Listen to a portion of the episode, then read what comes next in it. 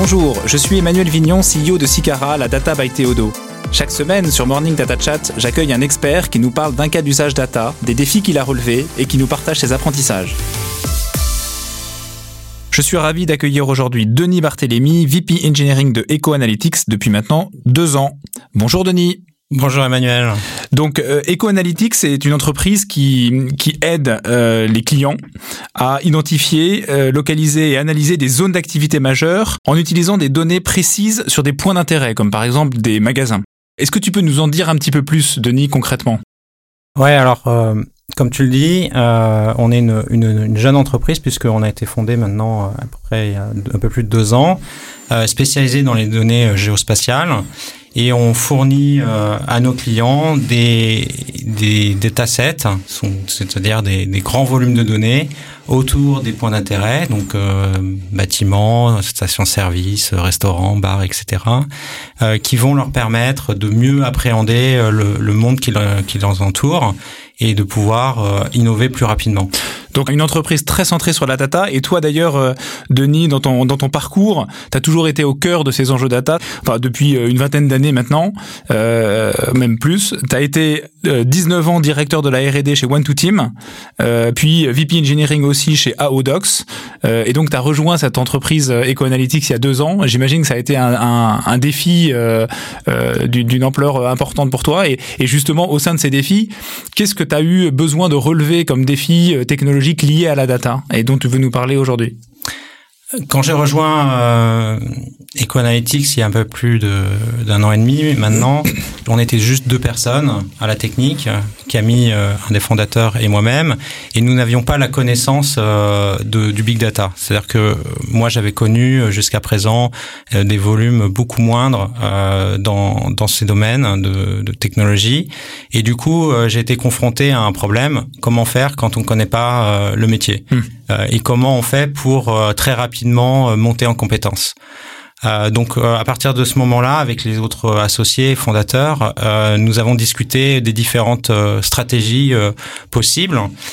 L'une, la première, ça aurait été de, de recruter bah, un head of data, par exemple, donc un, un profil très spécialisé dans la data. Mm-hmm. question comment le trouver qu'il comment existe le qualifier voilà est-ce qu'il existe réellement quand on n'est pas expert nécessairement du métier c'est assez compliqué et c'est euh, un peu périlleux.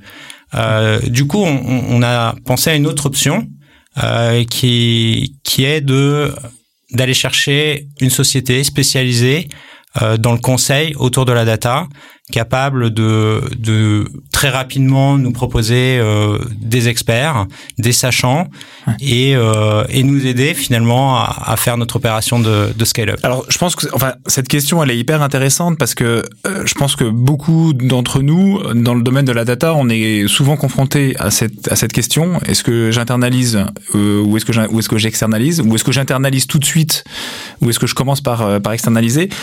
Euh, Est-ce que c'était une décision difficile à prendre pour EcoAnalytics bah, finalement non, ça, ça a été assez rapide à prendre euh, parce que quand je suis arrivé en, en juillet, euh, je crois que les premiers contacts avec des, des ESN euh, ou, ou, des partenaires euh, ont commencé dès, dès le mi-juillet.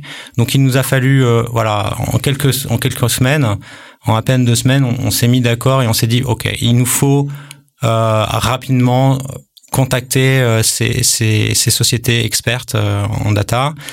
Euh, et le, ce qui a été plus, j'allais dire plus compliqué, ça a été de trouver la bonne, parce qu'il y en a quand même un certain nombre.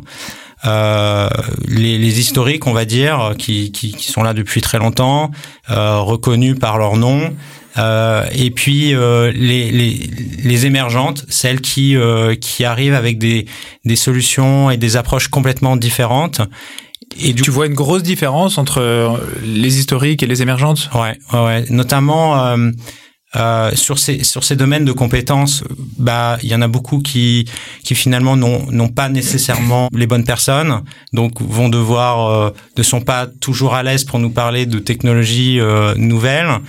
Et euh, et beaucoup nous ne sont pas non plus capables de nous parler de méthodes et, euh, et, notre vocation, c'était pas de rester avec euh, avec cette société, mais très clairement, c'est de pouvoir aller rapidement construire une équipe euh, et recruter euh, et internaliser une fois qu'on aura commencé à monter les premières briques. C'est hyper intéressant ce que tu dis, c'est-à-dire qu'en fait, tu recherches quelqu'un pas uniquement euh, fort sur la technologie, mais aussi fort sur la méthodologie. Exactement.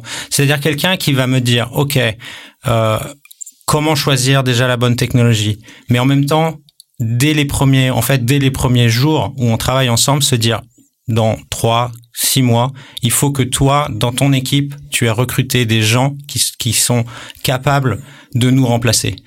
Euh, et donc, euh, on pense tout de suite à OK, quelle est la stratégie pour recruter ces gens-là?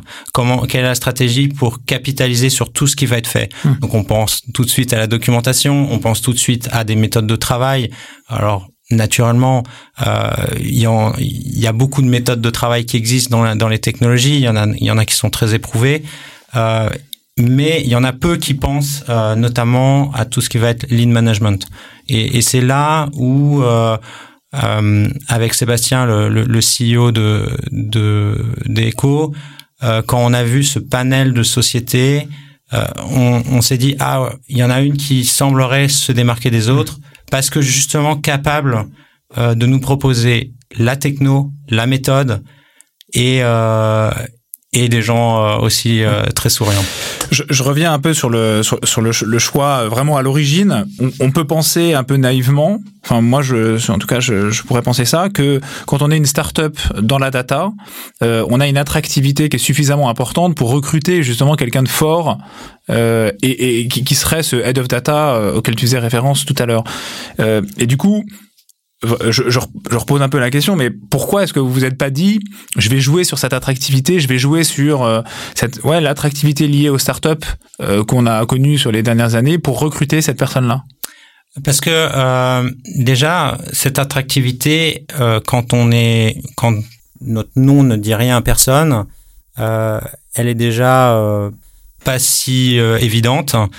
Euh, du coup, euh, les premiers recrutements, bah, ils ont été, euh, faut le dire, assez compliqués. C'est-à-dire que euh, naturellement, c'est assez risqué de venir dans une startup où il y a juste trois personnes à la techno ou que une dizaine de personnes dans la dans, l'entreprise. donc donc c'est pas c'est pas si simple que ça. bon, L'avantage, quand on a déjà des premières lignes de code, quand on a déjà un premier data lake euh, sur les bonnes technos et qu'on commence à parler avec un, un premier head of data, euh, avec des candidats et on leur montre ce qu'on a fait, ils se disent ah ouais, ok, tout n'est pas génial, mais il y a déjà des choses et il y a du potentiel, c'est-à-dire que il y a des choix qui ont été pris, il y a des bonnes technos qui ont été euh, déjà mis en place, il y a des bonnes méthodes de travail, il y a il y a déjà des choses qui tournent et il y a une, et il y a aussi une envie d'apprendre.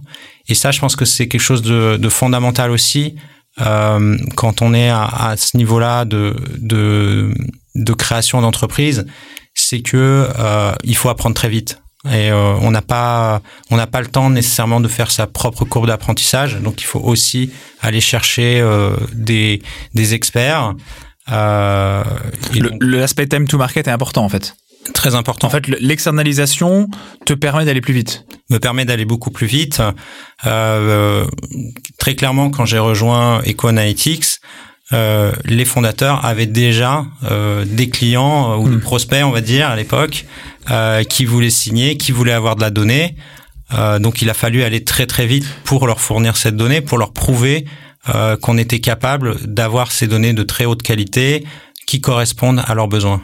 Justement, tu, disais euh, euh, un truc intéressant tout à l'heure, c'est quand j'externalise, je construis quelque chose et une fois que j'ai quelque chose de construit, euh, c'est beaucoup plus facile. Je suis plus attractif parce que du coup, je peux montrer quelque chose à, des gens et je suis pas juste une startup avec trois personnes. Euh, du coup, combien de temps il t'a fallu pour avoir ce premier élément tangible qui t'a permis de recruter euh, tes premiers gars forts dans l'équipe?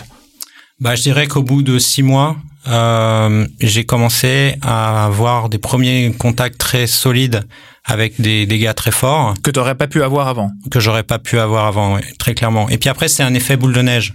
On recrute un premier, euh, une première personne. Euh, par exemple, un premier recrutement, ça a été euh, dans ce domaine-là head of data, Kadir, qui a été particulièrement percutant dès, dès, les premiers mois, qui grâce à lui a permis de faire venir un certain nombre autre nombre de personnes, de, de, de talents qui, qui ont reconnu en ses capacités de leader, aussi bien technologique que, que, que de manager, et, euh, et puis après, euh, mois après mois, l'équipe grossit. On est maintenant euh, arrivé à peu près à une vingtaine de personnes dans, dans, dans cette équipe R&D. Euh, avec des, des, gens très très pointus. On a plusieurs PhD qui viennent de, très grandes écoles ou de très bonnes universités, qui ont déjà fait des papiers, qui ont déjà fait des publications. Et, euh, et aujourd'hui, plus ça va et, plus je me rends compte que notre attrait dont tu parlais, l'attrait de la start-up euh, dans le big data, dans l'intelligence artificielle, euh, est, est, vraiment euh, nous aide pour pour grossir beaucoup plus vite. Euh, et donc après maintenant un an et demi, on, on est confronté à d'autres problèmes. Ce sont les problèmes maintenant d'une entreprise qui grossisse et qui qui doit qui doit aussi euh, garantir euh, que que les que les premières personnes qui sont là euh, sont toujours aussi motivées et apprennent toujours autant de choses et, et construisent plein de plein de nouveaux produits en tout cas on, a beaucoup parlé des, choses hyper positives liées à, l'externalisation. Euh, il y a un autre aspect aussi qui est intéressant, qui serait intéressant pour pour nos auditeurs, c'est euh, est-ce qu'il y a des aspects plus difficiles? Est-ce que tu as eu des, je sais pas, des déceptions? Est-ce que euh, est-ce qu'il y a des choses qui se sont passées? Tu, tu n'imaginais pas que ça pouvait se passer comme ça. Euh, Est-ce que tu as est-ce que tu voilà des, difficultés spécifiquement liées à l'externalisation? Ce qui est très confortable avec l'externalisation, c'est que on a très vite euh, bah, ces fameux experts qui travaillent pour nous, euh, par contre, quand on commence sur euh, de zéro, on sait pas trop toujours où on va. Et mois après mois, on se dit bah ok, quand est-ce que je vais pouvoir euh, avoir ma propre équipe? Quand est-ce que je vais être complètement autonome? Et, et c'est vrai que on a à ce moment-là quelques difficultés, on va dire, c'est à couper le cordon avec euh, avec notre partenaire euh, parce que on se dit ah c'est confortable, euh, il a ses experts qui sont là, il peut nous en mettre à disposition assez facilement.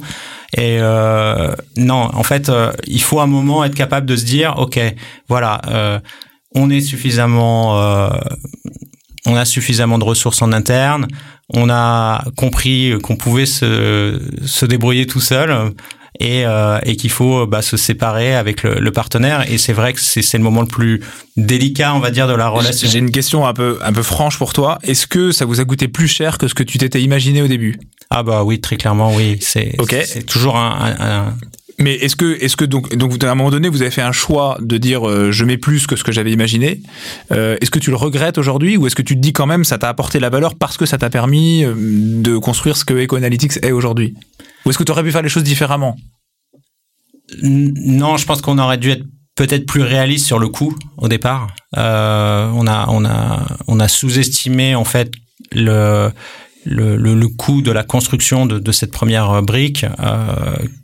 Parce que finalement, euh, comme je disais, on, on, a on a un premier des premiers clients, euh, on, on, sait qu'on doit leur apporter de la valeur, euh, mais néanmoins on ne sait pas comment et euh, et du coup ça prend du temps. Et ouais, puis tu apprends des choses aussi en construisant la bête. Exactement, on, on apprend des choses, on rencontre des problématiques qu'on va résoudre jour après jour et on a besoin de beaucoup de connaissances, beaucoup d'expertise.